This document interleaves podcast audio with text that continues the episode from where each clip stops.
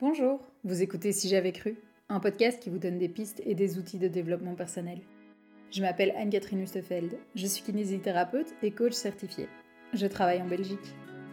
Vous en avez plein le dos Vous vous levez le matin avec des pieds de plomb Vous êtes complètement dans le brouillard Respirez, vous êtes au bon endroit. Dans cette première saison, je vais me concentrer sur le burn-out. Votre corps vous envoie des messages et, ici, on va vous expliquer des concepts et des métaphores pour que votre tête puisse vous lâcher la grappe et que vous puissiez enfin aller de l'avant. Vraiment.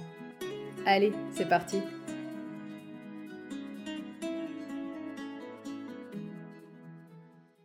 L'épisode d'aujourd'hui est une interview réalisée avec Jessica Dumont. C'est une psychologue spécialisée notamment dans les troubles autistiques, les troubles de l'attention avec ou sans hyperactivité, autrement dit TDAH, et le haut potentiel. Ensemble, on parle du lien qu'il peut y avoir entre le burn-out et ses particularités. J'ai particulièrement aimé cet épisode parce que de nouveau, Jessica est super douée pour faire des métaphores et nous aider à comprendre des concepts parfois un peu plus compliqués de manière super simple. Elle donne aussi plein de pistes pour nous aider qui sont gratuites et super faciles à réaliser. J'espère qu'il vous plaira autant qu'à moi. Merci beaucoup et bonne écoute. Eh ben, bonjour Jessica. Mais salut. Comment ça va? Mais ça va très bien, je suis ravie d'être là. Ben, moi aussi, je suis vraiment ravie que tu sois là. Merci beaucoup. pour nos auditeurs, comment est-ce que tu aimes te présenter? Euh, J'aime bien dire que je suis thérapeute parce que je fais de la thérapie euh, et que je suis euh, à la fois, j'ai envie de dire, professionnelle et en même temps témoin. Je pense que c'est ma double casquette qui fait que peut-être mon travail est intéressant. Qu'est-ce que tu entends par là? Ah, euh, c'est que donc avant de proposer de, la thérapie, euh, j'ai surtout été euh, vidéaste et quand j'ai commencé à être vidéaste, je parlais de sujets psycho qui me concernaient moi directement. Donc j'ai parlé de, de, profil HP, j'ai parlé de j'ai parlé d'autisme parce que c'était mon parcours et surtout que bah, il y avait du témoignage à partager et que finalement on en parlait très très peu.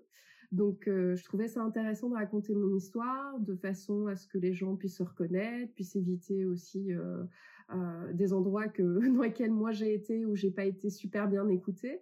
Et, et puis petit à petit, j'en suis venue à la thérapie. Je me suis dit que les deux étaient assez complémentaires et que les gens se sentaient vachement plus écoutés quand ils savaient qu'en face, c'était pas juste de la théorie, mais que c'était aussi du vécu. Donc voilà. Bah top. Et justement, s'il y a des gens qui sont intéressés de te, trouver, ils peuvent faire comment? Alors j'ai bah, toujours ma chaîne euh, YouTube qui s'appelle CG Happiness Therapy et j'ai aussi surtout mon site web euh, qui permet de prendre rendez-vous et de déjà échanger avec moi qui s'appelle PsyG. Voilà, qui reprend le, le, nom avec psy dedans forcément. et si je me rappelle bien, tu fais des consultations en visio oui, tout à fait. C'est pour moi c'était un, indispensable et déjà parce que euh, j'ai commencé, on était en période de Covid, donc c'était pas mal d'avoir euh, la visio, mais c'est surtout parce que comme j'ai beaucoup de patients qui ont des troubles anxieux, euh, la visio leur permet de se sentir dans un environnement qui est beaucoup plus confortable dès le départ et donc ben, on, va beaucoup plus rapidement dans le vif du sujet. On n'a pas un patient qui a besoin de quelques séances pour trouver ses marques, donc on, on gagne un temps précieux en thérapie. Euh, et puis surtout, j'ai des patients qui sont un petit peu partout à travers le monde. J'en ai qui sont en Belgique. Moi, j'ai quitté la Belgique pour la France. Donc, euh, ça m'arrange aussi d'avoir mes patients qui peuvent continuer à consulter avec moi. Mais j'en ai au Maroc, au Canada. Enfin, vraiment, c'est un petit peu partout dans le monde. Donc, c'est pratique. Trop bien. Trop bien. Bah, je mettrai de toute façon euh, toutes tes coordonnées, etc. dans la description. Comme ça, les gens pourront, pourront te trouver facilement. Merci beaucoup. Bah, du coup, aujourd'hui, donc, on est dans cet épisode du podcast qui s'appelle Si j'avais cru. À quoi ça te fait penser, toi, ce titre? Euh, ben, si j'avais cru, si j'avais cru que, que je serais ici avec toi là maintenant tout de suite. non, j'aime bien j'aime bien cette phrase parce que euh, il y a quelque chose de, de très positif. pour moi, ça m'évoque la surprise en fait. Le mmh côté, euh, je regarde quelques années en arrière et je suis contente de me dire que je savais pas où je serais et ça me va très bien. Je suis quelqu'un qui m'émerveille facilement et je conseille à tout le monde de continuer à s'émerveiller d'un petit peu de mmh. tout, de pas penser que tout est planifié, que tout est tracé. Euh, et je pense que c'est quelque chose que je véhicule beaucoup en thérapie aussi. J'ai parfois des patients euh, qui, euh, qui, qui, par leurs troubles anxieux, sont, sont assez pessimistes sur l'avenir et aiment bien avoir un côté contrôlant. Et généralement, le contrôle, il se fait dans la négativité. on aime bien prévoir un petit peu tous les malheurs qui vont nous arriver. Mmh. Et du coup, on s'évite aussi des grands bonheurs. Donc mmh. voilà, moi je préfère me, me, laisser surprendre. Et donc si j'avais cru, ben, ça, ça a un côté bon, ben, c'est super. En fait, tout ça, je, je m'y étais pas attendue et, ça me va très bien. super, génial. On voit, on voit la tournure que va prendre le podcast du côté très positif et très, très émerveillant. on va essayer. Je sais même pas si émerveillant ça se dit d'ailleurs, tant pis. Mais j'aime bien on le fera comme si. Moi aussi. Euh, donc avec toi, on va parler beaucoup plus de, du coup de psychologie euh, et de spectre du coup. Euh, si je prends ce terme-là, moi à la base j'étais partie sur le TDAH, mais tu m'as donc expliqué que toi tu aimais bien parler de, de choses beaucoup plus larges que juste le TDAH. Oui. Comment tu vois les choses juste là maintenant? Ben, en fait, le TDAH, c'est surtout que j'aime bien le rapprocher euh, d'autres troubles que, que, je connais bien. Et, euh, et, voilà, je t'en ai parlé. Il y a, l'autisme féminin, il y a le profil HP. J'aime bien les comparer parce que souvent, ce sont des troubles qui ont un petit peu le même parcours. C'est-à-dire que ce sont souvent des, patients, alors moi je travaille surtout avec des patients adultes pour le coup, donc ce sont des gens qui ont connu ce qu'on appelle l'errance diagnostique, qui ne savaient pas trop ce qu'ils étaient, qui, sont passés euh, de, de, diagnostic en diagnostic, qui ont été traités un petit peu pour ci ou pour ça, et qui ont souvent connu en plus ça le burn-out, euh, donc euh, qui, qui ont eu aussi cette errance personnelle et professionnelle et qui arrivent un petit peu dans le même état euh, en consultation, c'est je sais pas ce qui m'arrive, j'ai l'impression euh, d'être différent. Euh, et euh, de pas être normal, limite euh, de pas trouver ma place. Et j'aimerais qu'on m'aide, j'aimerais qu'on m'aide à me concentrer, j'aimerais qu'on m'aide à, rencontrer des gens comme moi, j'aimerais finalement appartenir à quelque chose. Je pense que c'est un petit peu tout ça et ça, que ce soit le, TDAH, que ce soit les profils HP ou que ce soit les profils autistiques. Et je parle vraiment d'autisme de haut niveau, c'est-à-dire des gens qui n'ont pas de d'autisme profond, hein, qui sont verbaux, ben, on rencontre à peu près les mêmes problématiques en fait. Ok, tu parles déjà de termes, donc TDAH, euh, HP, autiste. C'est des termes qui peuvent parfois faire un peu peur euh, aux, aux, auditeurs. Comment tu les définirais, toi, euh, d'une manière, euh, allez, on va dire un peu vulgarisée pour pas faire peur aux gens, justement?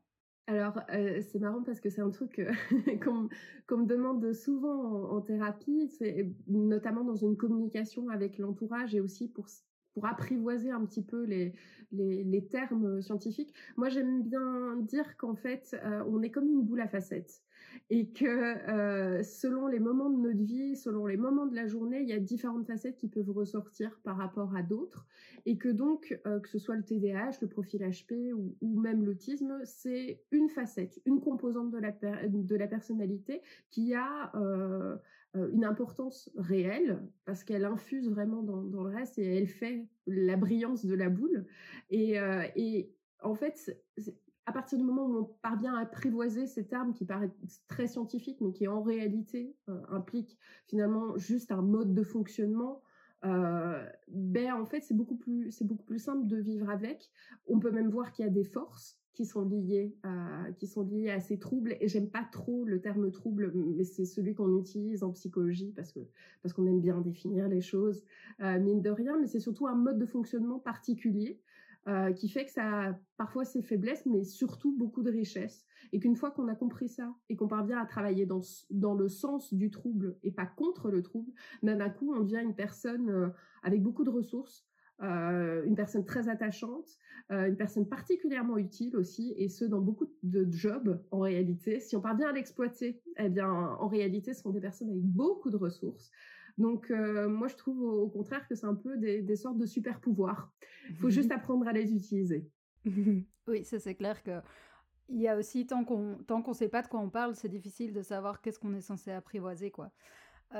Du coup d'ailleurs tu parlais de TDAH, HP, autisme.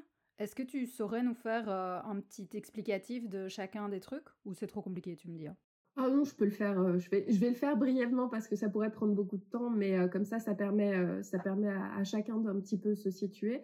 alors, le profil, on va commencer par le profil HP. parce que c'est généralement celui qui parle au, au, plus de gens. Donc le profil HP, c'est ce qu'on appelait avant surdoué, qui sont en fait des gens qui ont, on va dire, une intelligence supérieure à la moyenne et je vais vraiment nuancer, c'est-à-dire qu'en réalité, c'est un score de performance à un test. C'est-à-dire que euh, on peut être très performant à un, test de quotient intellectuel et puis en même temps dans la vie manquer de culture, par exemple. Donc ça ne reflète pas euh, l'intelligence au sens large, ça reflète un mode de fonctionnement qui fait que généralement ce sont des gens qui ont beaucoup de potentiel, qui peuvent apprendre rapidement, euh, qui sont souvent intéressés par beaucoup de sujets, qui peuvent collectionner les informations assez facilement. Il y a une forme de facilité à l'apprentissage. Moi j'aime bien le définir plutôt comme ça, et une espèce de d'ouverture d'esprit, euh, de, de, on va dire de même de curiosité pour, pour, plein de choses. Euh, ça, ce serait plutôt le profil HP. Le TDAH, là, on, va plutôt parler, euh, on va dire, d'une difficulté, en tout cas qui peut être une difficulté d'attention, de concentration.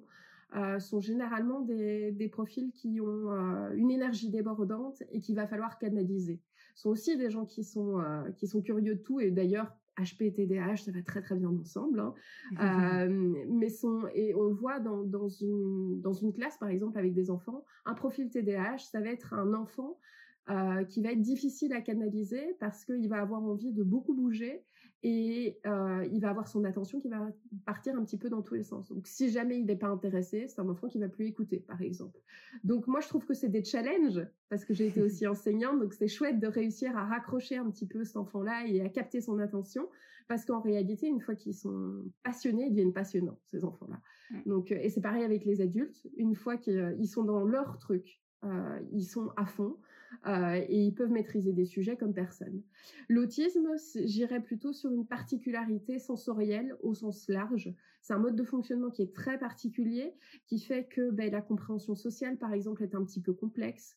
Euh, ça fait que euh, ce sont, sont, des gens qui ont, c'est un petit peu comme s'ils portaient des lunettes et qui regardaient le monde avec un filtre un petit peu qui leur est propre et qui fait que ben, être avec les autres, ça peut être complexe parce qu'ils n'ont pas tous les codes de compréhension.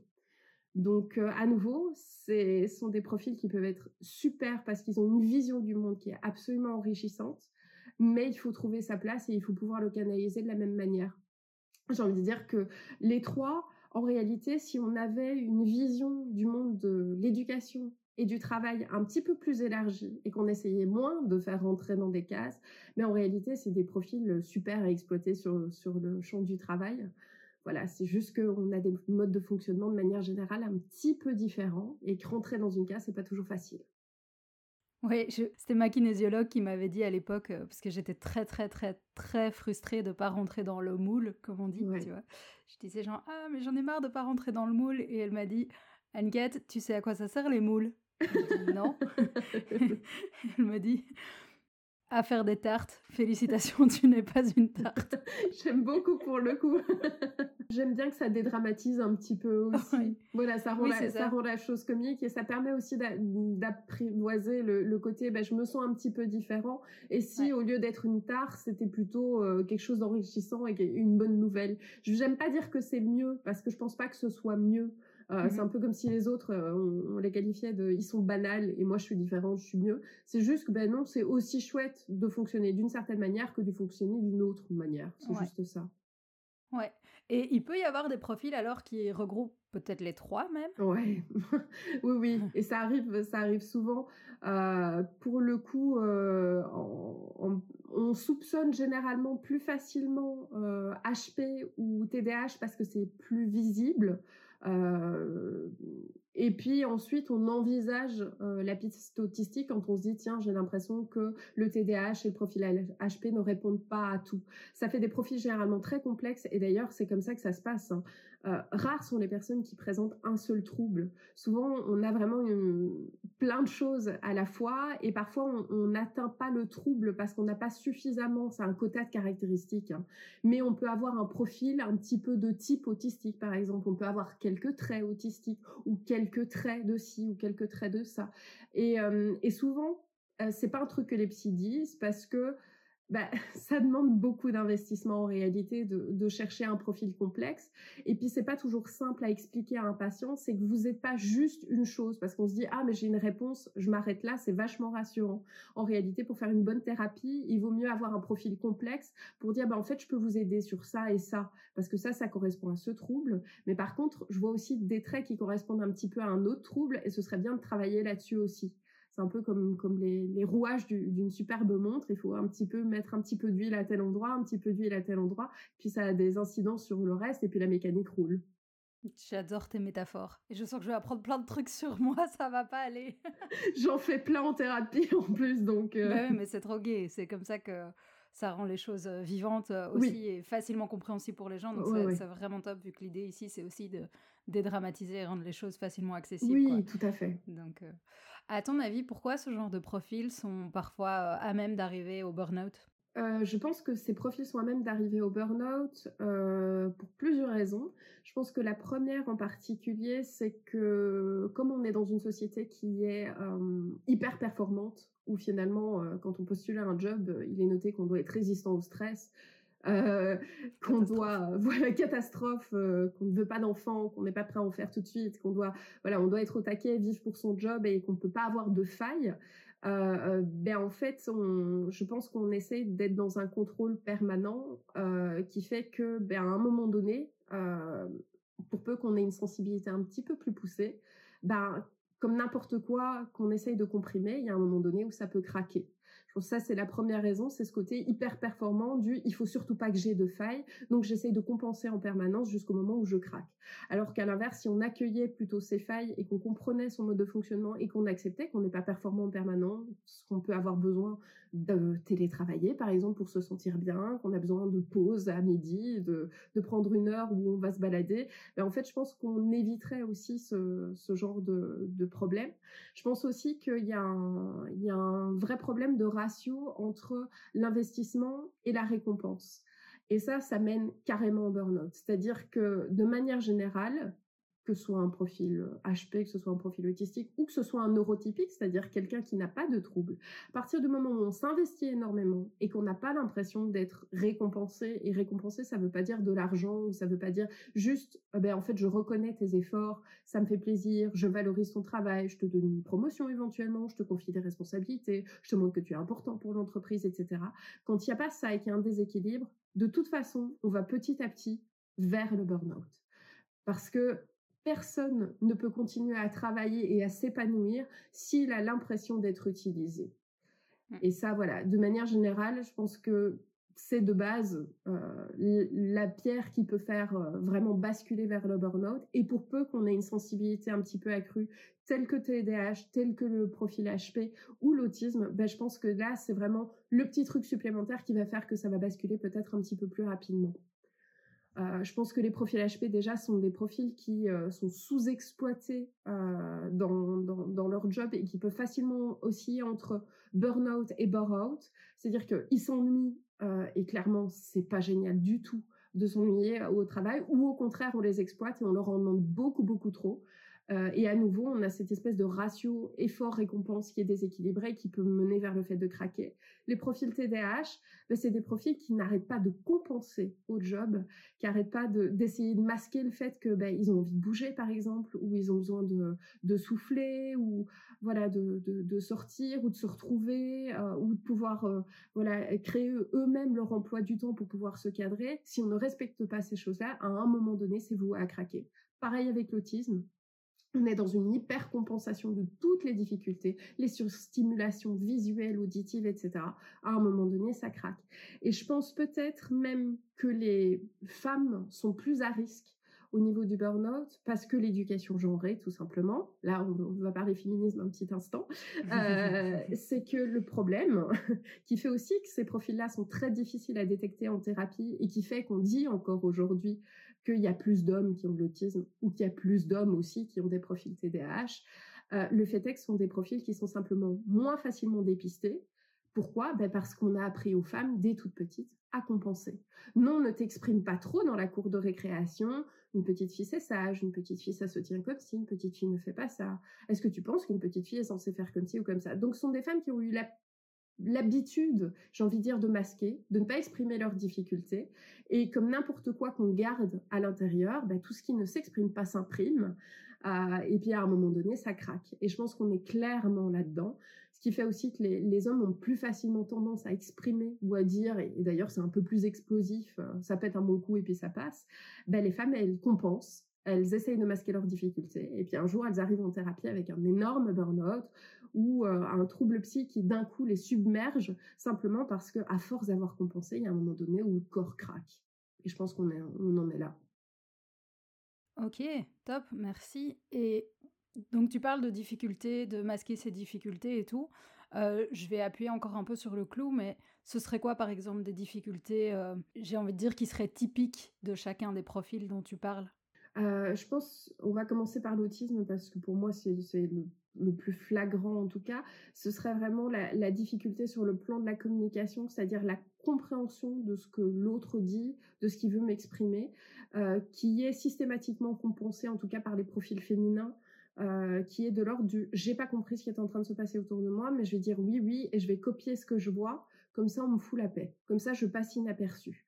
Et ça, ça marche un temps, parce que c'est hyper fatigant de faire semblant qu'en fait je sais ce qui se passe autour de moi, alors qu'en réalité je ne sais pas ce qui se passe autour de moi. Ça veut dire tout ce qui est convention de la conversation, par exemple. Ah tiens, j'attends mon tour avant de parler ou euh, je fais attention à la monotonie de ma voix, je fais attention à ce qu'on comprenne que je pose une question, euh, où je marque le fait que c'est une affirmation. Tiens, il y a l'humour, c'est du premier ou du second degré. Toutes ces subtilités de la conversation-là qui sont assez naturelles chez, euh, chez la plupart des gens, ben ça, c'est un truc qui est pas du tout naturel chez, chez les profils autistiques et qui est systématiquement euh, compensé juste pour passer inaperçu, pour pas qu'on se moque, pour pas qu'on dise qu'on est la personne naïve ou la personne un peu trop, un peu trop etc.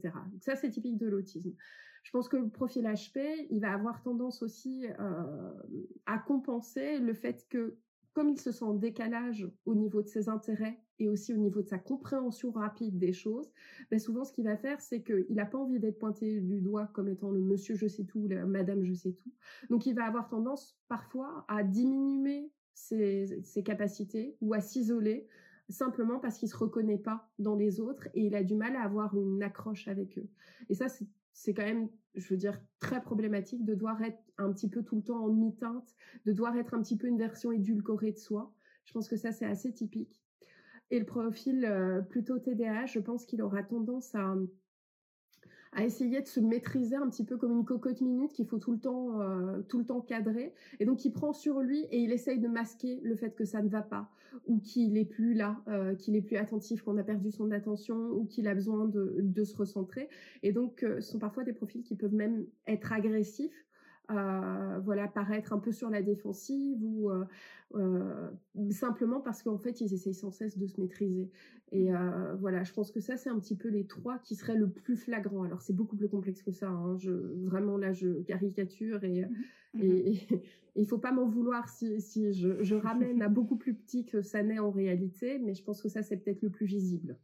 Oui, et l'idée c'est de donner une première piste d'exploitation et de se dire ah en fait là peut-être que je me reconnais et parce que ça prend de tout ça de cadrer toutes les difficultés etc et de faire semblant quel que soit le quel que soit le trouble derrière euh, mais ça prend une énergie dingue. C'est ben épuisant quoi. C'est épuisant. C'est épuisant vraiment. Euh, et je pense que c'est peut-être le premier symptôme qui doit mettre euh, en alerte, c'est de se dire j'ai l'impression que je suis épuisée au quotidien dans mon rapport avec les autres Mmh. ben, en fait, il y a peut-être quelque chose à aller creuser. Et pour moi, il n'y a pas de, il a pas de bête question, il n'y a pas de. Euh, parfois, on vient, on vient chez moi et on s'excuse presque de venir chez moi en me disant, ben, j'ai l'impression de me reconnaître dans un trou, peut-être que je me trompe. Ben, en fait, super. Euh, on, va creuser ensemble. Et puis, ben, si c'est pas ça, c'est pas grave, on va trouver autre chose sur le chemin. Et je pense mmh. que voilà, c'est pas juste, ben en fait, on vient chez moi et la réponse est non, et puis on s'en va et on s'en va sans rien. Euh, non, non. De toute façon, il y a quelque chose à, creuser et je pense que rien qu'en ça, euh, c'est intéressant. Je trouve ça dommage que malheureusement, pour la plupart des, des adultes, c'est eux qui viennent avec une piste de trouble, souvent parce qu'ils n'ont pas été écoutés, parce qu'ils ont été balayés d'un revers de main, parce que parfois j'en ai vu à, qui en, 30 minutes on leur a dit non, non, mais vous n'êtes pas TDAH, vous n'êtes pas HP, vous n'êtes pas autiste, sans même avoir fait passer le moindre test. J'aimerais bien être en mesure de dire ça à un patient, mais malheureusement, je suis pas devin et sans faire passer des tests, euh, bah, de toute façon, on n'est pas en mesure d'écarter les pistes. Mmh. Euh, je veux dire, on a un ressenti qui est un premier feeling, ce patient a l'air ou n'a pas l'air, et ensuite on creuse. Et puis on laisse pas un patient sans rien, on lui donne de toute façon des pistes. Mais oui, c'est ça, parce que j'entends plein de gens. Enfin, du coup, si, si on se pose un peu les questions, pour l'instant, les, les pistes dont j'ai entendu parler, tu vois, pour se faire diagnostiquer, ça va être euh, passer chez un psychiatre ou euh, aller faire des tests, mais déjà, il n'y a pas de place chez les psychiatres. Je vois ta tête qui change. mais donc, passer, ouais, ou passer, je sais que, je crois que c'est à Erasme à Bruxelles qui font euh, tout un, toute une batterie. Non, à Bruckmann? C'est à Bruckmann. qui font toute une batterie. Ils le font à Bruckmann aussi. Ok. Et ils font toute une batterie de tests où tu as euh, une journée euh, complète de tests, mais déjà rien que ça, ça doit être épuisant. Enfin, tout faire en une journée, ça doit être. Euh, voilà. et puis après, on sort de là de. C'est limite si on reçoit pas les trucs par la poste, et puis. ah ben voilà. Tu, tu es HP. Oui. Et maintenant C'est un petit peu ça. Alors, j'ai plusieurs choses à dire par rapport à, ce que tu dis, parce que pour le coup, au niveau de la prise en charge, il y a, beaucoup de choses à dire. La première que je, vais expliquer, parce que je pense que c'est important, c'est que je pense que la plupart des gens ne font pas la distinction entre un psychiatre et un psychologue de base, et on fait pas le même job. Euh, il faut savoir vraiment que euh, beaucoup de gens se disent euh, je pense que j'ai quelque chose, je vais aller chez un médecin parce que le principe du médecin c'est que c'est rassurant. On se dit il a fait médecine, donc il est plus valable qu'un psychologue. Dans les faits, le psychiatre et le psychologue ne s'occupent pas des mêmes pathologies de base et euh, surtout euh, si on envisage de la thérapie, euh, et le fait est que beaucoup de troubles ne nécessitent pas de prise en charge médicamenteuse, mais nécessitent vraiment de la thérapie. Le psychiatre n'est pas en mesure de proposer de la thérapie parce que c'est pas sa fonction première. Il a pour vous écouter et puis il se dit ok, euh, moi je pense qu'une prise en charge médicamenteuse et c'est vraiment son job premier, c'est de prescrire. Hein, euh, ben je pense qu'une prise en charge médicamenteuse est nécessaire. Je vais parler par exemple de bipolarité, de schizophrénie, de dépression quand on a un stade où on a l'impression qu'on s'en sort pas, par exemple avec de la prise en charge thérapeutique et qu'il faut une aide, une béquille, eh ben alors c'est important d'aller voir le psychiatre. Pour tout ce qui est TDAH, le fait est que c'est un petit peu controversé euh, au niveau de la prise en charge médicamenteuse parce que ben, oui, ça peut aider, mais le fait est qu'on en prescrit beaucoup trop facilement.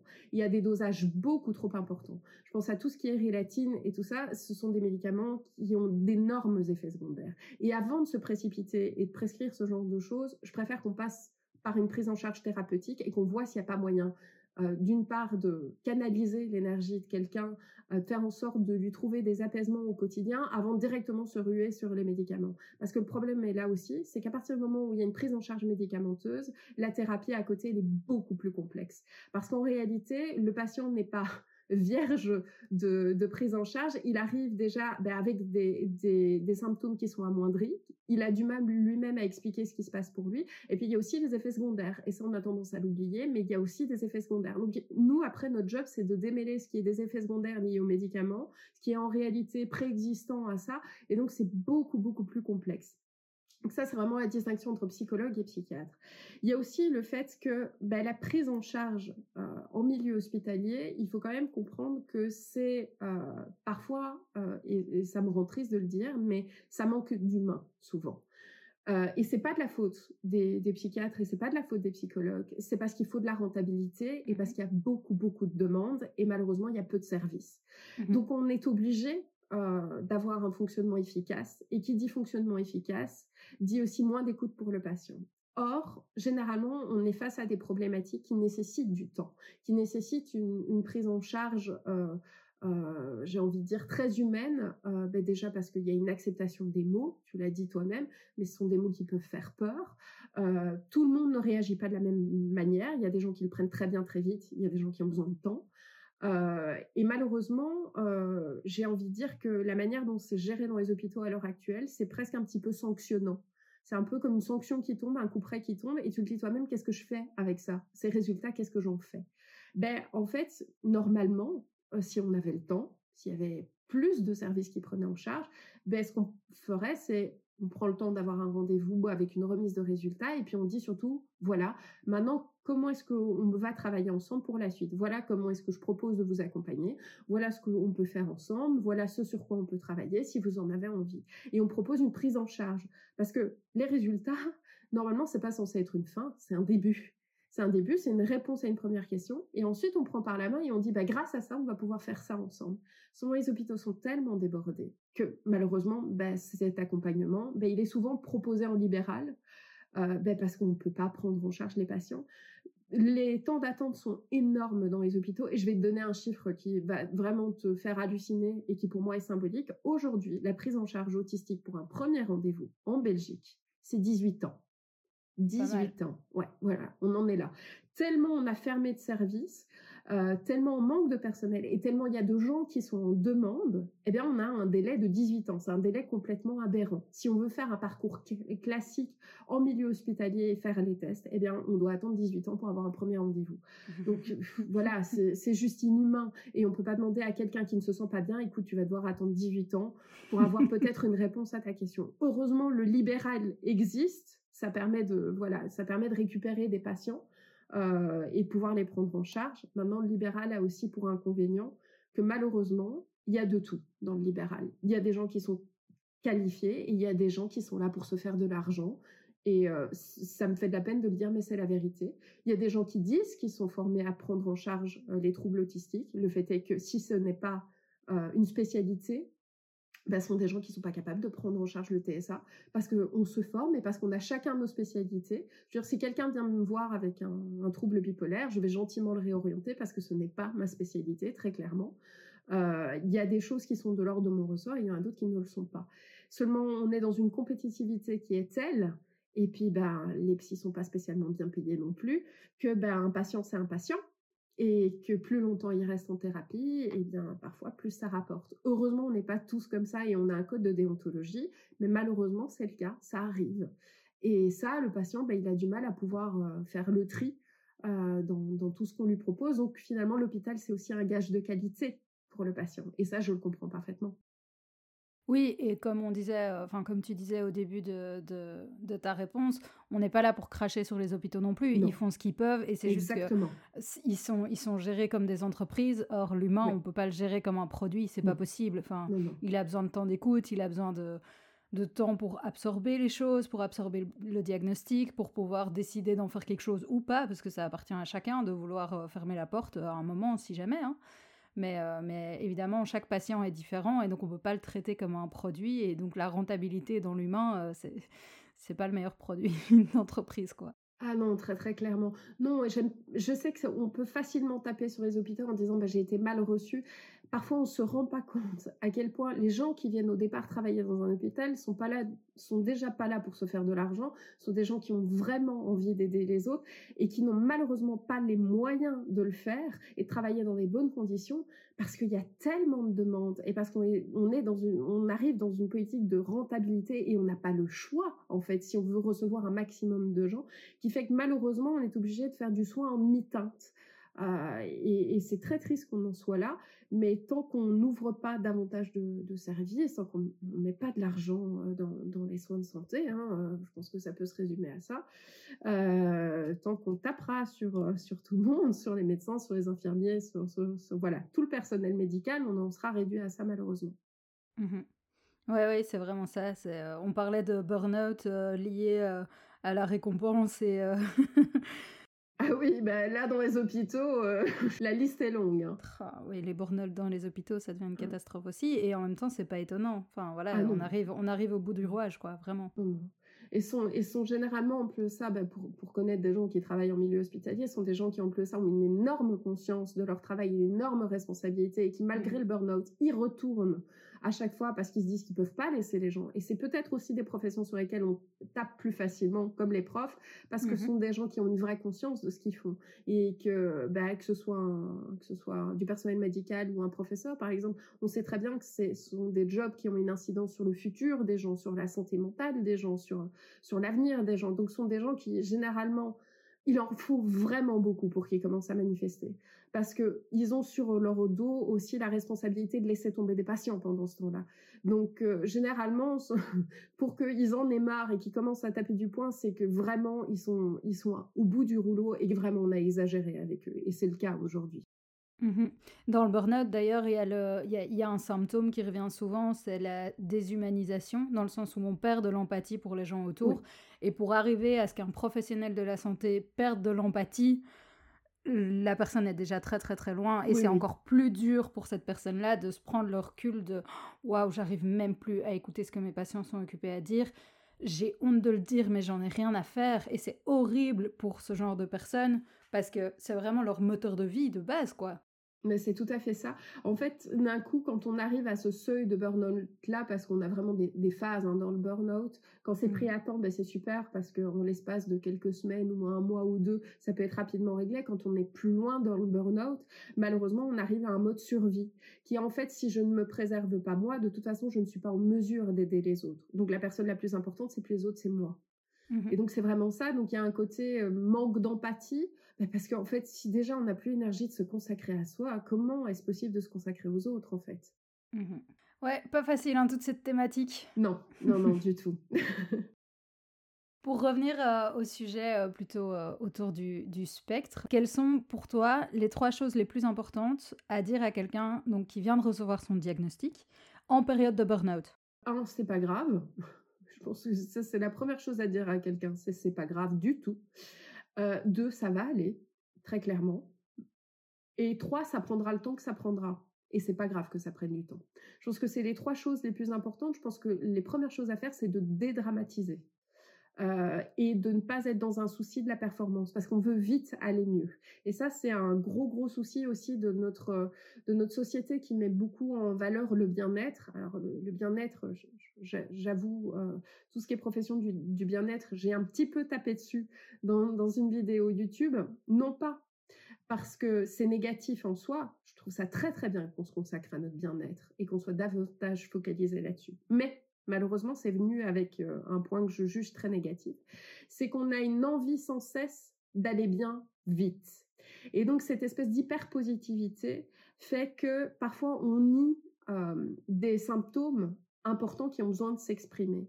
C'est pas parce que je me répète 50 000 fois que tout va bien, que je dois pas m'énerver, que je dois pas ci, que je dois pas ça, que ça va aller mieux. En réalité, par moment, quand on a de la frustration, quand on a de la colère, quand on a de la tristesse, il faut l'exprimer. Il faut le faire sortir d'une manière ou d'une autre. C'est pas une raison pour gueuler sur quelqu'un. Le faire sortir, ça peut être par diverses manières. Ça peut être sportif, ça peut être l'art thérapie, par exemple. Ça peut être, voilà, ça peut être plein plein de choses. C'est juste éviter que ça s'imprime. C'est de nouveau l'exprimer de façon à ne pas euh, voilà avoir un truc qui petit à petit se remplit et à un moment donné menace de déborder. Parce que c'est ça aussi le burn-out. C'est j'ai tellement pris sur moi. Je me suis tellement dit c'est ok ça va aller. Non non c'est pas grave ce qu'il m'a dit. Je prends sur moi. Alors qu'en réalité je sentais au fond de moi que si ça me touchait et que si je jugeais que c'était grave bah, à un moment donné, ça déborde et c'est normal. Si on parvient au contraire à se dire, ben en fait c'est ok, là euh, je suis en burn-out et ça ne va pas, ben en fait c'est ok que mon corps ait besoin de temps pour se remettre et c'est ok que je ne sache pas quand c'est. Je sais que généralement on se dit oui mais mon médecin m'a prescrit euh, deux semaines et donc dans deux semaines je dois aller mieux. Ben si dans deux semaines ça va pas mieux, le médecin va prolonger, il n'y a pas de souci. Je veux dire, moi, j'ai connu le burn-out. Et mon burn-out, il n'a pas duré deux semaines. Il a duré six mois. Et j'aurais bien aimé qu'il dure deux semaines. Seulement, je m'étais pas écoutée. Et j'ai été beaucoup, beaucoup trop loin. Et, et je me suis dit, bah, si à un moment donné, j'ai été obligée de me dire, bah, si ça prend plus de temps et que ça dure un an, deux ans, bah, j'accepte que mon corps ait besoin de plus de temps pour, pour, pour aller mieux. Le paradoxe de ça, c'est qu'à partir du moment où j'ai lâché, j'ai vraiment lâché prise, bah, ça a été beaucoup plus vite. Donc voilà, c'est juste ça. Oui, c'est une question, comme tu disais, euh, d'acceptation et d'arrêter de se mentir à soi-même et de faire semblant, en fait, parce que ça, de nouveau, ça prend l'énergie, la même énergie que faire semblant que tout va bien avec les autres, faire semblant que j'ai compris les codes de la société, faire semblant que euh, je sais rester sur une chaise pendant toute une journée euh, sans bouger et sans, sans devenir dingue. ça revient au même. C'est faire semblant que tout va bien et que j'ai pas de colère à l'intérieur de moi. Ben, c'est se mentir à soi-même et du coup, ça fait ça fait que effet boule de neige avec la colère à l'intérieur parce qu'après euh, enfin moi j'avais ça euh, non c'est pas vrai euh, un petit truc comme ça ça m'énerve pas et du coup en fait ça m'énervait trop plus et, du coup le truc d'après était encore plus petit et m'énervait encore plus fort et il commençait à y avoir un décalage tellement énorme entre la situation et, mon émotion que j'en culpabilisais derrière. Et donc, et c'est dans les deux sens, c'est-à-dire que ça peut être un cercle vertueux très rapidement, mais ça peut être un cercle vicieux très rapidement aussi. Je pense qu'il faut arrêter de se, se culpabiliser en fait et de se dire qu'on est faillible. Souvent on se dit non mais un burn-out, ça veut dire que je suis faible. Non non pas du tout. Ça ne veut pas dire ça. Ça veut juste dire que généralement je suis très consciencieux à mon travail. Je donne énormément et le ratio encore une fois investissement-récompense était complètement déséquilibré. C'est juste ça que ça veut dire. Ça veut pas dire que je suis plus faible que quelqu'un d'autre. C'est juste que j'ai tendance à vouloir trop donner, à trop m'investir. Et, en face, bah, ce que je reçois ne me satisfait pas. C'est plutôt au contraire peut-être un signal de est-ce que je suis capable de gérer mon travail différemment? Ou est-ce que peut-être j'ai besoin de faire un autre job qui me convient davantage? Peut-être que je suis juste pas fait pour ce type de travail. Et c'est pas un aveu d'échec du tout de se rendre compte qu'en réalité on est fait. Moi, je suis faite pour du libéral, hein, très clairement. J'ai essayé de bosser en entreprise. Euh, je veux dire, c'est pas fait pour moi. Le plateau de bureau, les gens autour de moi, les sollicitations, ça ne me correspond pas. Je pense que je suis faite pour être chef de mon entreprise, ma petite entreprise. Je suis faite pour de l'humain, beaucoup plus. Je suis faite pour prendre mon temps. Je suis faite pour déborder dans mes séances aussi. Euh, même si, même si on a dit que c'était une heure, euh, je sais que je fais souvent une heure vingt, mais c'est pas grave. Ça me correspond et je suis alignée par rapport à ça. Et je pense que c'est surtout ça. C'est une question aussi d'être alignée par rapport à ce qu'on ressent. Et c'est comme ça qu'on s'épanouit et c'est comme ça qu'on trouve son équilibre. Euh, et ça, c'est capital. Oui, c'est clair. Et puis, il y a des gens aussi qui euh, sont vraiment faits pour le job qu'ils ont choisi. Ah oui. Mais juste pas dans cet endroit-là. Tout à fait, exactement. Il y a aussi des environnements qui sont toxiques et il faut pouvoir euh, l'accepter. Je veux dire, et il y a des gens qui tiennent très longtemps dans un environnement toxique. C'est pas pour ça que c'est pas pour ça qu'il faut les envier. Il y a juste que voilà, il y a des jobs qui sont super. Et moi, j'ai eu l'exemple. J'ai eu à un moment donné un job qui était vraiment super, mais l'environnement était toxique au possible. Ce job-là, à un autre endroit, je suis sûre que ça se serait très très bien passé. Euh, pour le coup, j'ouvrais des écoles avec euh, euh, une pédagogie active. Enfin, ça avait vraiment une mission. c'était vraiment, c'était vraiment chouette. Je trouvais que c'était, c'était beau. Mais par contre, je travaillais dans un environnement hyper toxique avec du politique et voilà, tout, mais pas ça. Et, donc, bah, à partir de ce moment-là, il faut juste pouvoir se dire, ben, j'attends pas d'arriver au burn-out. Peut-être qu'il est temps pour moi de partir et d'envisager autre chose. Et je sais que ça, c'est pas simple de se le dire parce qu'on a l'impression vraiment, on a l'impression que c'est un aveu d'échec. Et puis parfois aussi, on se dit, euh, j'ai pas le choix. Oui, j'ai une famille, j'ai des enfants, je peux pas partir. Moi, je dis toujours, ok, mais par contre, il y a intérêt à changer son fusil d'épaule par rapport au job, parce que si on continue à le gérer de cette manière-là et de souffrir, il y a un moment donné où le corps lui-même ne laissera pas le choix. Et lui, il attend pas de savoir si vous avez un chômage derrière, vous savez. Non, non, quand lui il craque, c'est terminé et on plus le matin. Et là, il n'y a pas de je vais faire un effort. Donc voilà, faut tout mettre dans la balance à ce moment-là. Mmh et je fais quand même une différence entre du coup euh, aveu d'échec et juste résilience, quoi. Exactement. Et je trouve que tu utilises le mot, le mot juste. Pour moi, la résilience, c'est, c'est un, les gens qui sont capables de ça, c'est au contraire une, énorme force. La résilience, c'est euh, quelque chose de, magique et c'est très très difficile à, obtenir. Et tout le monde n'en est pas capable et c'est pas grave en soi. Mais quand on est capable de résilience, vraiment, c'est quelque chose de vertueux. L'aveu d'échec, c'est pas du tout pareil. En quoi pour toi est-ce que c'est important de connaître son fonctionnement, que ce soit TDAH, autisme, HP je pense que c'est important de connaître son, mode de fonctionnement parce qu'à partir du moment où on connaît ses forces et ses faiblesses, on va arrêter d'aller sans cesse à contre-courant déjà. Je pense qu'on va davantage se respecter. Et puis à partir de ce moment-là, une fois qu'on a trouvé son propre équilibre, on peut se permettre de s'ouvrir aux autres. Je pense que c'est vraiment dans ce sens-là. Et moi j'aime bien dire en thérapie que c'est un peu, euh, c'est un peu, on se rencontre à mi-chemin. C'est-à-dire que c'est important de, par exemple, je vais prendre une personne autiste, c'est important que à la fois elle respecte son mode de fonctionnement et qu'elle ne s'isole pas socialement, parce qu'en réalité elle a besoin d'un savant équilibre entre les deux. Donc c'est important qu'elle fasse certains efforts de façon à s'intégrer, mais que ce soit des efforts qui soient euh, euh, j'ai envie de dire, pas trop coûteux non plus, qui permettent d'avoir du coup un ratio de récompense intéressant, un certain investissement qui est pas trop grand, pas trop fatigant, et une récompense qui permet largement de surpasser ce qu'on a investi. Et donc c'est un petit peu ça, c'est se rencontrer à mi-chemin entre une personne neurotypique et une personne avec un profil un petit peu plus atypique, de façon à se comprendre et faire en sorte que ça convienne à tout le monde. Et je suis persuadée qu'il y a moyen d'y arriver, déjà parce que j'ai des exemples en thérapie. Euh, il y a tout à fait moyen de respecter son mode de fonctionnement et en même temps de s'intégrer dans la société, de trouver sa place, d'être avec des gens qui fonctionnent de manière différente et tout le monde s'enrichit et c'est merveilleux. Je pense que voilà, c'est vraiment, c'est vraiment ça en réalité. C'est ça que ça apporte de se connaître. Top. Et donc là, tu parlais plus de l'autisme au niveau HP et TDAH. Pour toi, c'est la même chose du coup, je suppose? C'est exactement pareil. C'est exactement pareil. Oui, oui, ça fonctionne de la même mmh manière. Top. Et Pour toi, à partir du moment où on a son diagnostic, que ce soit donc autiste, TDAH ou, HP, c'est quoi le, petit truc le plus facile à mettre en place pour aller mieux? Je pense que, alors, de mon expérience, hein, je pense que la réponse est quasiment dans, dans, la question, dans le sens où je, pour quelqu'un qui a été en tout cas en quête et qui a vraiment envie d'avoir une réponse, rien que le diagnostic est déjà hyper apaisant. Et c'est comme ça, enfin, il y a une manière de présenter un diagnostic. Hein. Je veux dire, ça peut être d'une violence sans nom, un diagnostic, ça peut être vraiment très très mal vécu. Mais si c'est accompagné convenablement, en réalité, c'est une excellente nouvelle. Et si on le vit comme une excellente nouvelle, comme une réponse à une quête, comme un outil super précieux, une clé pour se comprendre et pour ouvrir tout un tas de portes, ben en réalité, ben, rien que ça, c'est un, apaisement énorme. Et j'ai plein de patients qui sont, mais vraiment, qui rien qu'avec ce mot magique change du tout au tout, parce qu'enfin c'est la fin d'une quête, le début d'une nouvelle, mais d'une nouvelle vertueuse, puisque là on n'est plus en quête, euh, en quête de soi, mais on a tous les outils pour justement davantage se découvrir, avancer euh, là où avant on cherchait un petit peu dans toutes les directions. Donc juste un espèce d'accueil du diagnostic comme étant une super nouvelle. Je pense que rien que ça, c'est déjà, c'est déjà très très fort. Et est-ce que tu crois qu'il y a des trucs en commun entre, entre les trois?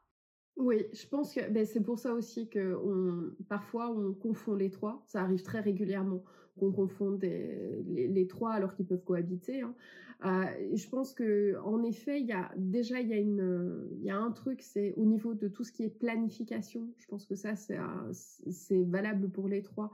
Vraiment le, cadre. Je pense que ça ça aide beaucoup. Ça aide la concentration. Ça aide ça aide aussi le, le fait d'avoir euh, euh, suffisamment de stimulation, par exemple pour un profil HP, euh, d'éviter de, dériver ou de laisser les ruminations mentales prendre le pas, parce que ça c'est aussi un risque pour les trois, c'est les ruminations mentales. C'est quand on n'est pas satisfait, quand on trouve pas sa place, le cerveau part un petit peu en roue libre et là, voilà, c'est la dépression qui guette. Donc c'est important d'avoir un cadre pour les trois. Je pense que pour les trois, euh, tout ce qui est nature, euh, tout ce qui est dépenses physiques aide énormément, permet vraiment de canaliser aussi, puisque les trois sont guettés par les troubles anxieux. Donc, euh, à nouveau, ça permet beaucoup apaiser. Je pense aussi que euh, les trois ont besoin d'être nourris. L'autiste a besoin de, de, passion forte, de focaliser son attention sur des sujets qu'il a besoin d'épuiser, dans lesquels vraiment c'est un peu sa bulle. je pense que c'est pareil pour, pour les TDAH. Et en même temps, c'est un peu un challenge euh, quand, euh, quand il y a des problèmes d'attention, c'est pouvoir se fixer dedans et en même temps, si c'est un sujet passionnant, généralement on plonge. Et pour le profil HP, c'est du pain béni aussi, hein, de, pouvoir euh, explorer ça. Je pense que ça, c'est peut-être des choses communes et qui peuvent vraiment faire beaucoup, beaucoup de bien. Le sommeil aussi, mais moi pour les trois, je, recommande aussi un truc qu'on utilise de plus en plus en psychiatrie, qui n'a pas d'effet secondaire. Ça s'appelle la luminothérapie. Et la luminothérapie, ça fonctionne bah, chez soi avec, avec une lampe à luminothérapie quand on n'a pas beaucoup de, de lumière. Mais ça marche aussi surtout avec le fait d'aller prendre le soleil ou d'aller prendre la lumière, de sortir d'aller prendre l'air et de se contraindre à le faire toutes les deux heures à peu près, juste se prendre un petit quart d'heure où on va prendre la lumière. Ce qu'on a tendance à oublier, mais on est vraiment, pour le coup, comme des plantes. On est des êtres de lumière et sans lumière, euh, malheureusement, chimiquement, on fonctionne mal on a, des, on a un mauvais sommeil, il n'est pas réparateur, donc tout ça, ça a des, des incidences aussi sur notre phase de veille, parce qu'on est moins bien réveillé. Je veux dire, moi, tu, voilà, je suis dans un environnement là typique, j'ai de la lumière autour de moi, malheureusement, c'est de la lumière artificielle, c'est un écran, c'est une lampe. Ça, le corps ne l'assimile pas à une lumière naturelle, et donc ne se régule pas en fonction de ça. Donc pour lui, je suis, si je ne vais pas régulièrement prendre la lumière de dehors, je suis entre une semi-phase de, d'endormissement et une phase de réveil. Ça veut dire que je suis pas performante en journée et ça veut dire qu'au moment d'aller dormir, je vais pas avoir un sommeil réparateur. Donc la lumière, je veux dire ça, n'importe qui peut, euh, peut l'appliquer je pense que ça aide énormément. Et apprendre à respirer, ça paraît tout bête, mais ça change tout. je veux dire, pareil, on a un corps qui a besoin d'oxygène, nos organes, notre cerveau, tout fonctionne mal si on s'oxygène pas convenablement, si on se détend pas. Respirer, ça permet de relativiser, ça permet de faire d'autres connexions neuronales, ça permet de se canaliser au niveau du stress, mais voilà, c'est pour moi ça, euh, la, luminosité et la, respiration, ça change ma vie. Hein. Ah ouais, mais ça pour la respiration, je te suis euh, à 100%. La lumière aussi, mais je parle de la respiration en particulier parce que de base, ma toute première casquette, c'est d'être kiné respi. Donc le diaphragme, c'est le, muscle de la respiration du coup, et c'est aussi euh, le centre émotionnel en fait. Et donc à partir du moment où on garde les émotions en soi, bah, c'est quoi le réflexe? C'est de couper la respiration. Surtout, on va pas laisser passer. Comme ça, les larmes, elles vont descendre. Et du coup, en fait, les gens se bloquent complètement au niveau respiratoire, rien parce qu'ils essayent de garder leurs émotions en eux. Et à partir du moment où je vais travailler le diaphragme, il y a des émotions qui sortent et, voilà. Et c'est juste, voilà, enfin c'est sorti. Laissez respirer votre corps et aider votre corps à respirer en laissant sortir les émotions. Quoi. Il y a vraiment tout qui est lié là-dedans. Donc, euh, donc voilà. Ah oui, mais c'est marrant parce que alors je vais faire un, rapport qui, qui paraît n'avoir aucun lien, mais j'aime bien le sport auto et je me rappelle d'une leçon de conduite où on nous a dit, alors de tout ce qu'on vous a raconté, la seule chose que vous devez retenir, c'est que vous ne devez pas oublier de respirer. Et puis on s'est dit, mais, évidemment qu'on respire, pourquoi? On dit, non, non, dès que vous allez être stressé, vous allez arrêter de respirer. Et à partir de ce moment-là, vous allez vous crisper, ça va mal se passer. Donc la seule chose, vous retenez, vous respirez et tout se passera bien. Et c'est la vérité, j'ai pensé, j'ai pensé à respirer et d'un coup, tout devenait fluide parce que je me détendais, je me positionnais différemment, je relâchais. Donc euh, oui, respirer, c'est indispensable et dans toute situation. On arrive euh, petit à petit à la, à la fin de notre interview. Est-ce que tu voudrais dire quelque chose euh, avant de, finir, sachant qu'il y a évidemment ma petite question dernière euh, préférée? Ah, euh, ce que je voudrais dire, oui, je pense qu'il y a une chose que je voudrais dire, c'est que hum, dans nos pays, que ce soit en France ou en Belgique, on a, on a du mal avec, avec tout ce qui touche à la psycho, avec la thérapie, etc.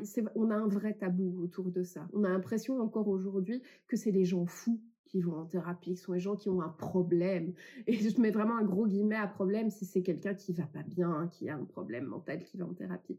C'est marrant parce que je, pour le coup, je suis pas une grande fan des Américains et il y a plein de choses que je ne suivrai pas chez eux. Mais c'est bien une chose qu'ils ont réussi à inclure dans leur quotidien, c'est vraiment le, principe de la thérapie. Et on est limite pas normal si on va pas voir son psy.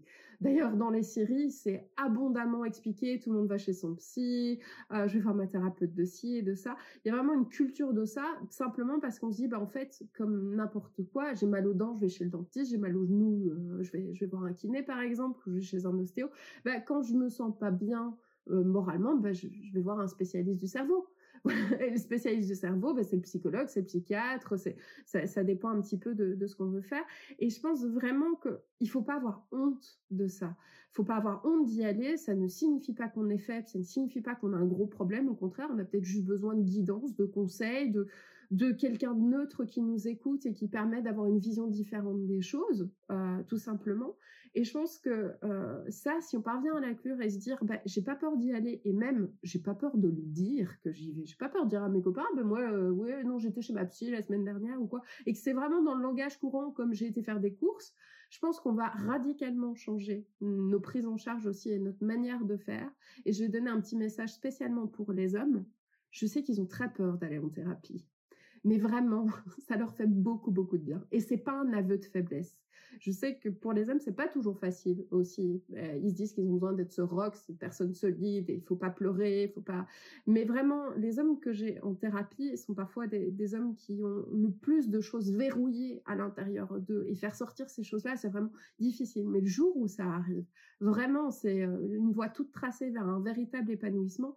Donc, Vraiment, la thérapie, c'est bénéfique, ça fait du bien et ça ne signifie rien de grave du tout. C'est de l'hygiène mentale, quoi. C'est vraiment comme on se brosse les dents, euh, on, Exactement. on polie son âme. Ah, ça fait, mais pour moi, ça fait du bien à tout le monde d'aller chez, chez, un psy, hein. vraiment. À l'entourage aussi, parfois. oui, aussi, aussi. Pour clôturer cet épisode, euh, encore en rire comme on fait maintenant, euh, c'est quoi ta blague préférée? Euh, je suis nulle en blague, mais vraiment, mais j'en ai une que je garde toujours parce que parce que je l'aime bien. J'aime bien, je la trouve mignonne. J'aime bien les blagues mignonnes, moi personnellement. Euh, c'est des œufs dans un frigo.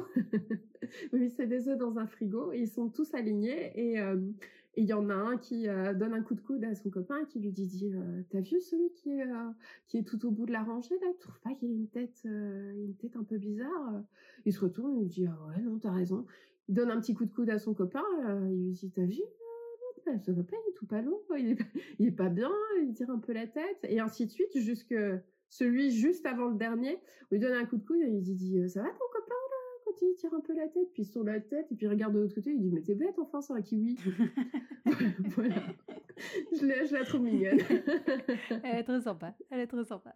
merci beaucoup. Voilà. Je t'en prie. Génial. Bah, merci pour euh, ce chouette épisode. On a parlé de plein de trucs. Moi, ça m'intéressait à Avec grand plaisir. J'espère que tu as pris plaisir à cette discussion. Oui. En tout cas, moi, vraiment beaucoup.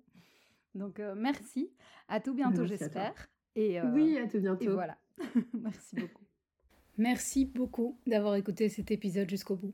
J'espère qu'il vous a plu et a apporté de nouvelles pistes de réflexion. Toutes les informations complémentaires se trouvent dans la description de l'épisode. N'hésitez pas à me faire un retour via Facebook, sur le compte Place ou via Instagram, si.javet.cru, ou encore via mon site internet www.acwustefeld.be. Pour le reste, on se retrouve lundi prochain à 7h03 pour un nouvel épisode. Bonne semaine